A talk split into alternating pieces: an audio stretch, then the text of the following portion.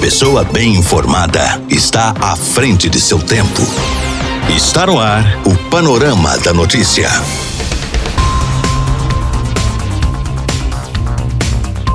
Olá para você, boa tarde. Hoje, segunda-feira, 15 de fevereiro de 2021, está no ar mais um Panorama da Notícia, atualizando que a informação em Rio Paranaíba e em toda a região para você. Eu sou Gilberto Martins e a partir de agora eu te faço companhia aqui na sua Rádio Paranaíba. Fique ligado e muito bem informado. Nesta edição do Panorama da Notícia, você vai saber que. Prefeitura de Rio Paranaíba publica novo decreto regulamentando velórios e horário de serviços essenciais. Casos ativos de Covid-19 em Rio Paranaíba voltam a atingir a marca de 70 casos. Prefeitos de 30 cidades da região se reúnem com Romeu Zema em Araxá e o deputado Bosco. Polícia Rodoviária apreende drogas na BR-354 em Rio Paranaíba. Isso e muito mais, a partir de agora no seu Panorama da Notícia. Um novo som, o mesmo conceito. Rádio Paranaíba. Rádio Paranaíba. Rio Paranaíba é notícia.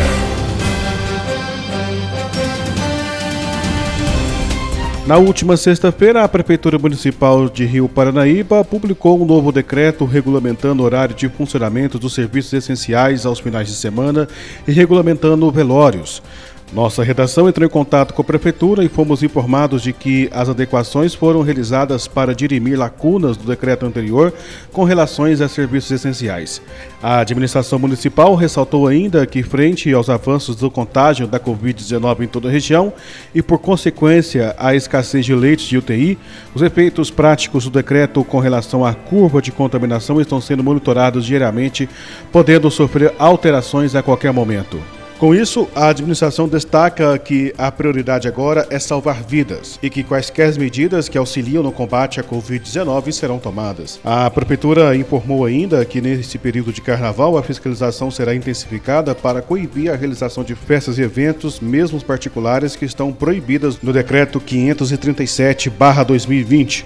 A Prefeitura frisou que, além de ter aumentado o efetivo de fiscais, conta ainda com o apoio da Polícia Militar e Civil e também com auxílio de tecnologias disponíveis com as câmeras do olho vivo na cidade e uso de drones para fiscalizar a zona rural. Em nosso site você confere o decreto na íntegra. Acesse paranaibamáximos.com.br. Sobe para 713 o número de casos confirmados do novo coronavírus em Rio Paranaíba, conforme mostra os dados do último boletim epidemiológico. Com isso, os casos ativos voltaram a atingir a marca de 70 casos. Até o momento, já são 632 pessoas que são consideradas curadas e ninguém está aguardando o resultado do exame que detecta o vírus. Quatro pacientes seguem internados, sendo um em UTI e três em ala clínica. A equipe de saúde monitora 158 pessoas com síndrome gripal ou por terem contato com pessoas que testaram positivo para a Covid-19. Os quatro óbitos continuam sob investigação, que, se confirmados, o número de mortes no município causado pela doença subirá para 15. Mais de 1.900 exames já foram descartados e 3.666 pessoas tiveram alto da quarentena. Em Guarda dos Ferreiros, no entanto, os dados seguem sem alteração. Música, informação, informação. A credibilidade está no ar. Rádio Paranaíba. Rádio Paranaíba. Rádio Paranaíba. Destaques da região do Alto Paranaíba.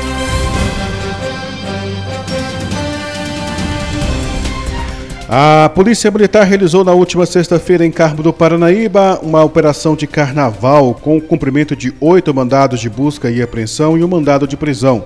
A operação, segundo a PM, contou com a participação de todo o efetivo da 90 Companhia e do comandante do 15º Batalhão da Polícia Militar, Tenente Coronel Vinícius, e de três guarnições da 230 30 Companhia, sendo elas o Tático Móvel Bravo, a Roca e também a PCS.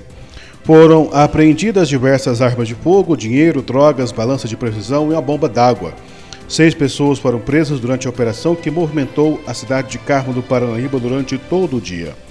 Ainda segundo as informações, durante o cumprimento dos mandados de busca e apreensão, também foram apreendidas quatro espingardas de pressão que seriam adaptadas para calibre 22, um revólver, um rifle desmontado, diversos apetrechos para remarcação de armas, espoletas, um tablete de maconha, uma balança de precisão, uma bomba d'água, além de buchas de maconha e de chavadores. Todos os envolvidos foram levados para a delegacia da Polícia Civil, juntamente com o material apreendido.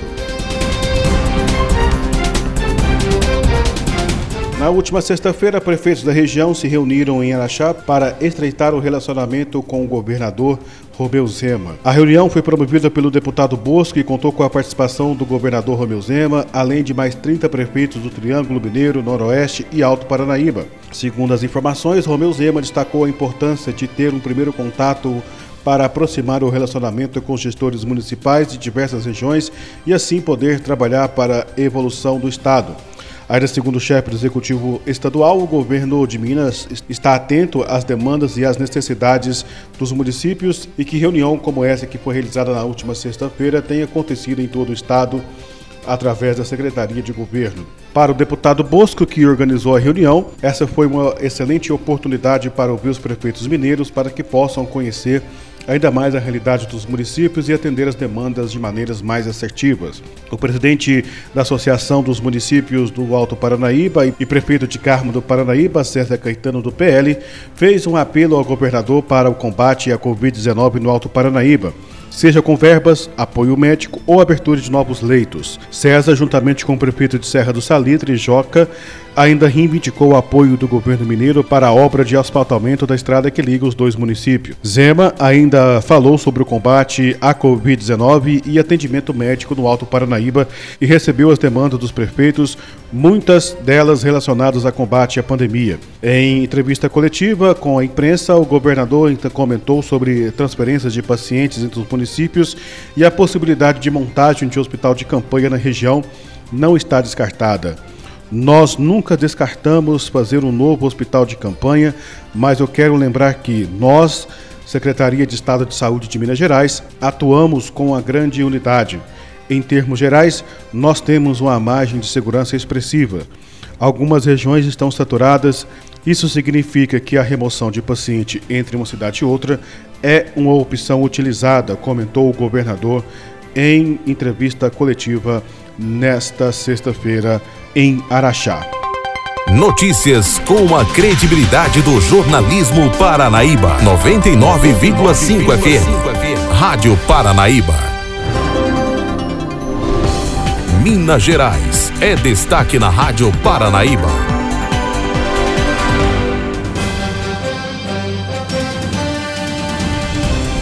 Fim do prazo para confirmação de matrícula na rede estadual de ensino.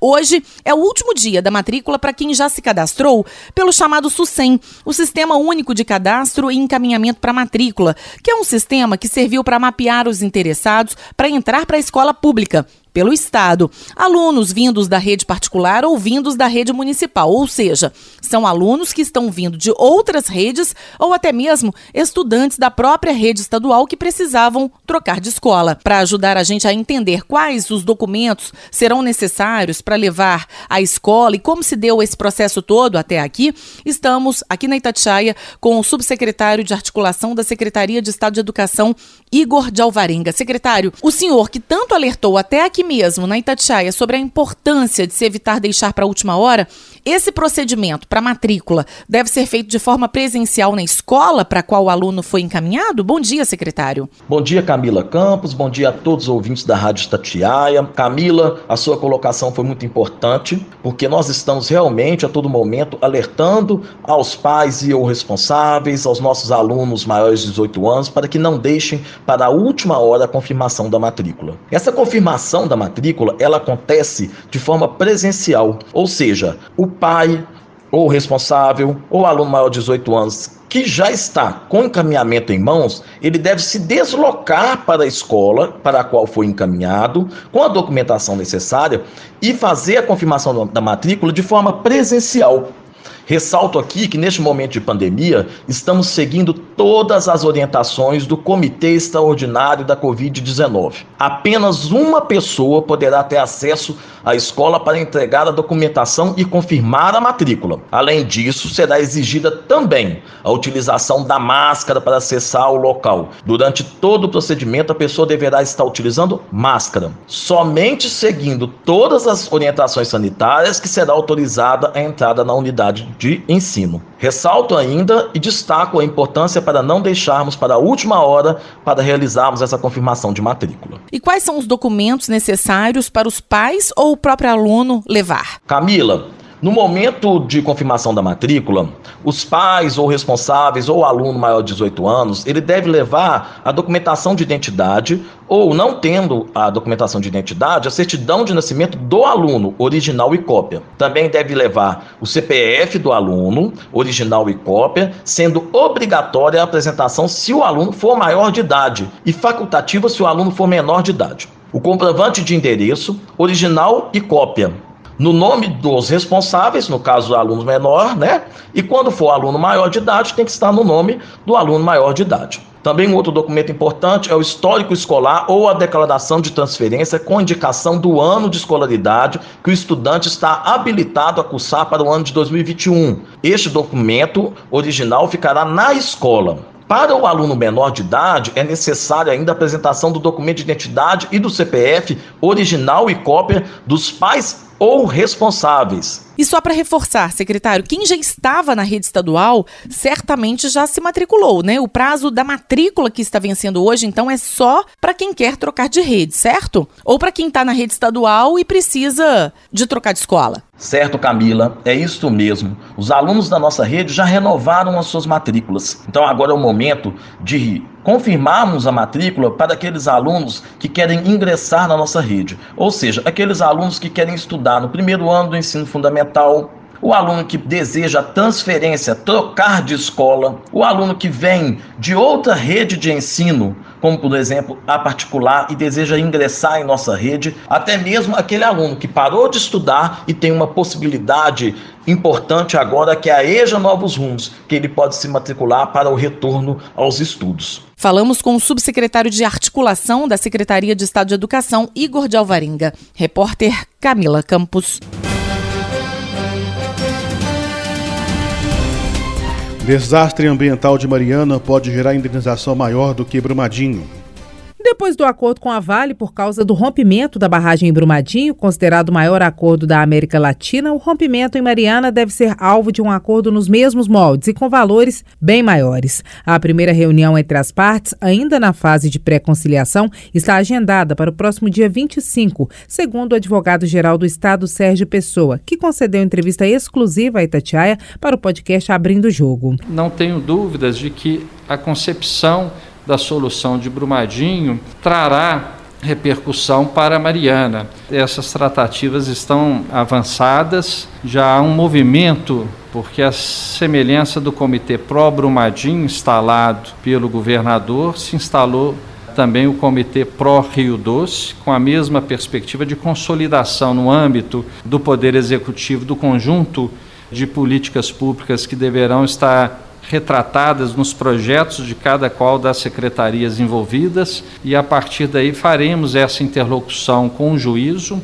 Há uma agenda marcada para o próximo dia 25 de fevereiro, em que, nesse primeiro movimento, as entidades que atuam aqui em Minas Gerais terão esse encontro para, na sequência, podermos dar uma evolução dessas tratativas com os atores federais. A advocacia, que tem uma Câmara de Prevenção e Resolução Administrativa de Conflitos, também vai iniciar um projeto de desjudicialização da saúde, o que pode reduzir drasticamente o tempo de espera para quem necessita de medicamentos e acaba recorrendo à justiça. O que se busca é a construção de políticas que permitam que a solução, por exemplo, da judicialização de medicamentos, de fornecimentos de medicamentos que estão na lista do SUS aprovados pela Anvisa e que o Estado muitas vezes na judicialização não alcança êxito, sejam realmente conduzidos nesse ambiente com uma efetividade maior e com uma otimização de tempo e de recursos a favor também do erário, que é a grande preocupação. Outra novidade, em primeira mão, é que deve ser criado um comitê de iniciativa do Tribunal de Justiça com participação da Advocacia Geral do Estado para destravar obras de infraestrutura que estejam embargadas pela Justiça. Naquelas questões em que há um travamento de obras públicas por decisões judiciais, o Poder Judiciário possa contribuir com a instalação de mecanismos de mediação no SEJUSC. Então, há alguns processos judiciais e que muitas vezes isso traz o chamado custo Brasil à gestão daquela obra pública ou daquele contrato, que é aguardar uma decisão judicial para se permitir a continuidade daquele empreendimento. A entrevista na íntegra com o advogado-geral do Estado, Sérgio Pessoa, você ouve no Abrindo o Jogo. Repórter Edilene Lopes.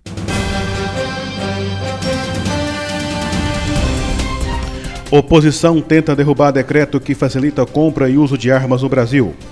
Parlamentares da oposição se mobilizam para derrubar as mudanças promovidas pelo presidente Jair Bolsonaro para facilitar o acesso a armamentos no país. Os quatro decretos publicados pelo Palácio do Planalto na última sexta-feira flexibilizam os limites para a aquisição e estoque de armas e munições por pessoas autorizadas por lei.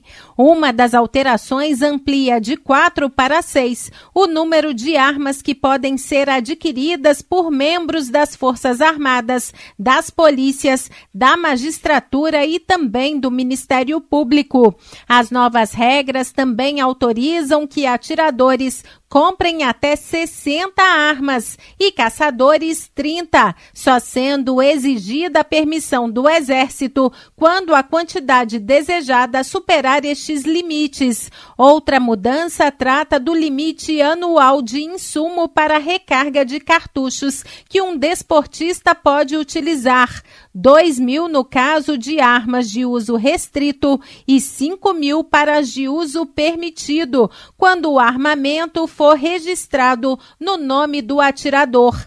A medida também tira de alguns armamentos a classificação de produtos controlados pelo Exército, dispensando, portanto, a exigência de registro na força para comerciantes de armas de pressão como as de chumbinho, a regulamentação da atividade dos praticantes de tiro recreativo e a necessidade de solicitação de autorização para importação de armas de fogo e munição pela Receita Federal e pelos CACs, sigla usada para denominar caçadores, atiradores e colecionadores. As mudanças através de decreto ocorrem depois do presidente Jair Bolsonaro conseguir eleger os presidentes da Câmara, Arthur Lira, e do Senado, Rodrigo Pacheco, com o apoio do Centrão construindo agora uma base mais consistente de apoio no Congresso Nacional. Isso porque a tentativa de passar decretos para flexibilizar o porte de armas acabou encontrando resistências no parlamento no passado, quando o deputado Rodrigo Maia era o presidente da casa e por isso, na época, Bolsonaro teve que recuar. No começo de 2021, Bolsonaro chegou a dizer a apoiadores em frente ao Palácio da Alvorada que houve um aumento recorde na venda de armamentos no país, mas ele destacou que o crescimento das vendas precisaria ser maior.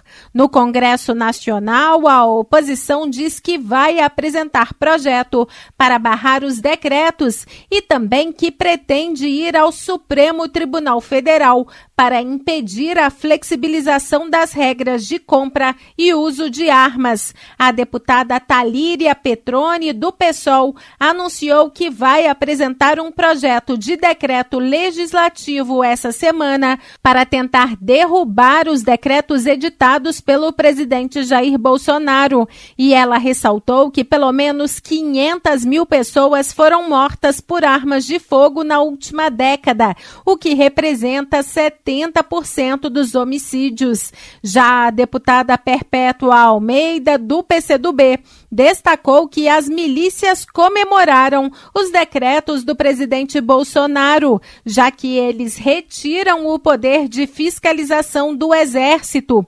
E ela ressaltou que as medidas são inconstitucionais. A parlamentar disse ainda que o partido vai recorrer ao Supremo Tribunal Federal. De Brasília, Gabriela Speziale.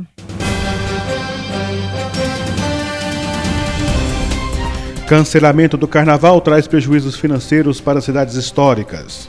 Para preservar a saúde da população, as prefeituras das cidades históricas de Minas Gerais cancelaram as festividades para evitar aglomerações. Mas, assim como em toda a pandemia, o coronavírus deixa um rastro de prejuízo financeiro. Agora, há quem todos os anos depende da folia para conquistar um dinheiro trabalhando. Na cidade de Ouro Preto, que nos últimos anos recebia cerca de 45 mil turistas por dia, dia movimentava 20 milhões de reais no período.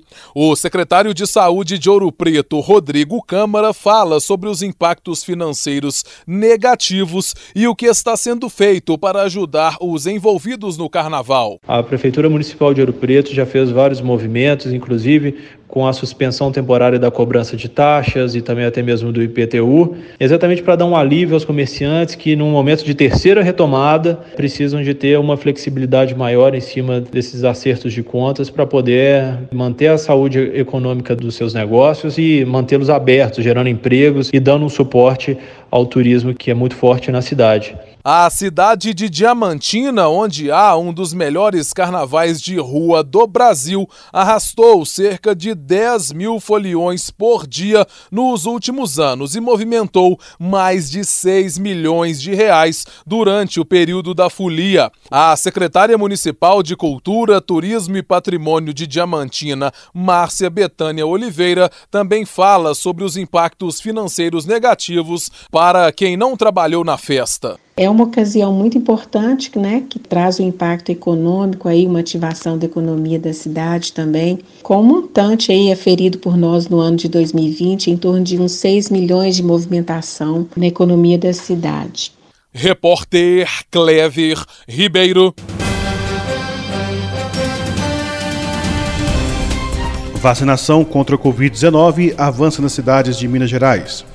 Em Juiz de Fora, a imunização de idosos com 90 anos ou mais começou neste fim de semana em dois pontos de vacinação um drive-thru no campus da UFJF e um posto no Departamento de Saúde do Idoso, que fica no centro da cidade.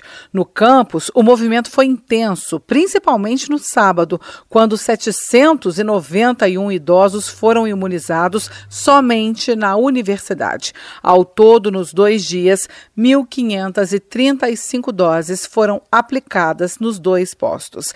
A Superintendência Regional de Saúde enviou doses para imunizar cerca de 3.500 idosos com esse perfil. Até sexta, 2.554 idosos a partir de 90 anos haviam realizado o pré-cadastro para vacinação no site da Prefeitura. Juiz de Fora já recebeu em três remessas mais de 53 mil doses de vacina.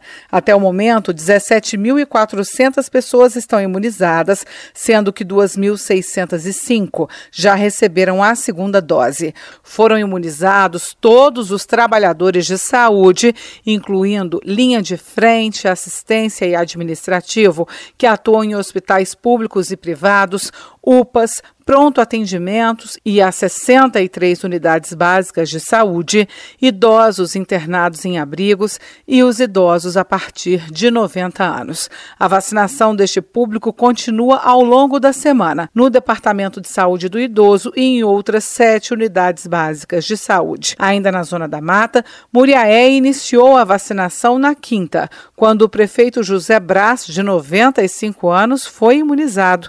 Ele é considerado o prefeito mais idoso do país.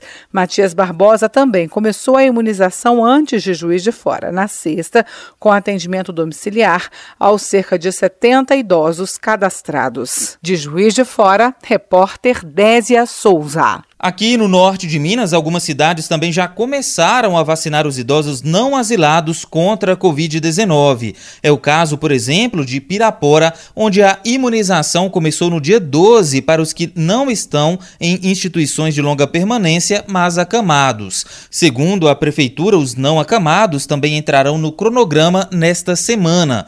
Em Januária, a imunização dessa mesma faixa etária já foi feita em 123 pessoas. Também começou começou na última sexta-feira. A partir de hoje, 296 cidadãos com mais de 90 anos vão ser imunizados em Janaúba. Aqui em Montes Claros, uma das primeiras cidades do estado a vacinar idosos não asilados, os com 90 anos ou mais começaram a receber a primeira dose no dia 4 deste mês. São 2.774 pessoas nessa faixa etária. Na última terça-feira, foi a vez de 5.685 pessoas com 85 anos ou mais começarem a ser vacinadas. De Montes Claros, repórter Osmar Macedo. As três maiores cidades do sul de Minas estão vacinando idosos com 90 anos ou mais em casas, postos de saúde e também no sistema drive-thru.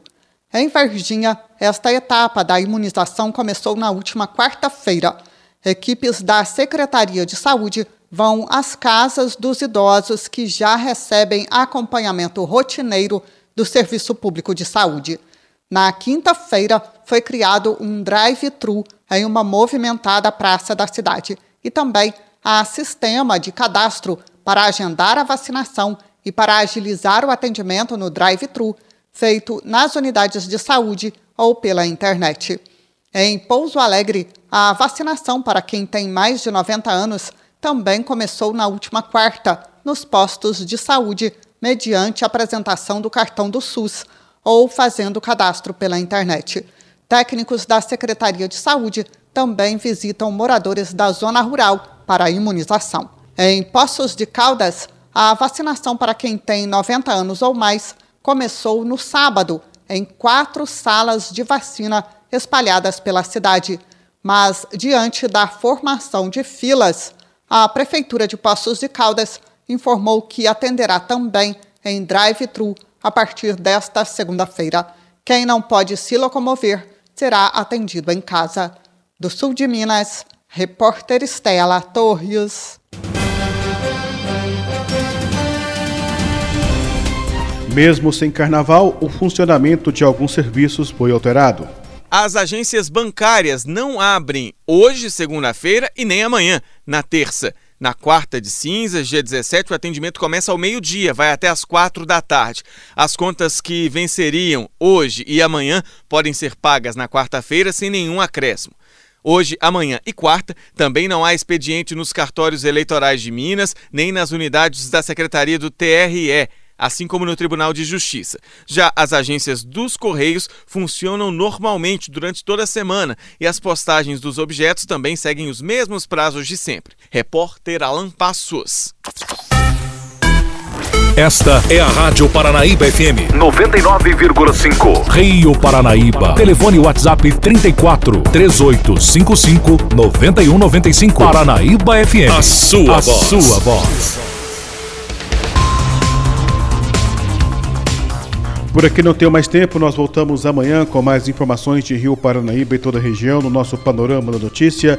A você que ligado conosco, nosso muito obrigado. Fique em nossa sintonia porque está chegando o Jornal da Itatiaia trazendo as últimas informações de Minas, do Brasil e do mundo para você. Fique ligado e muito bem informado. Final do Panorama da Notícia. Agora você já sabe o que está acontecendo no Brasil e no mundo.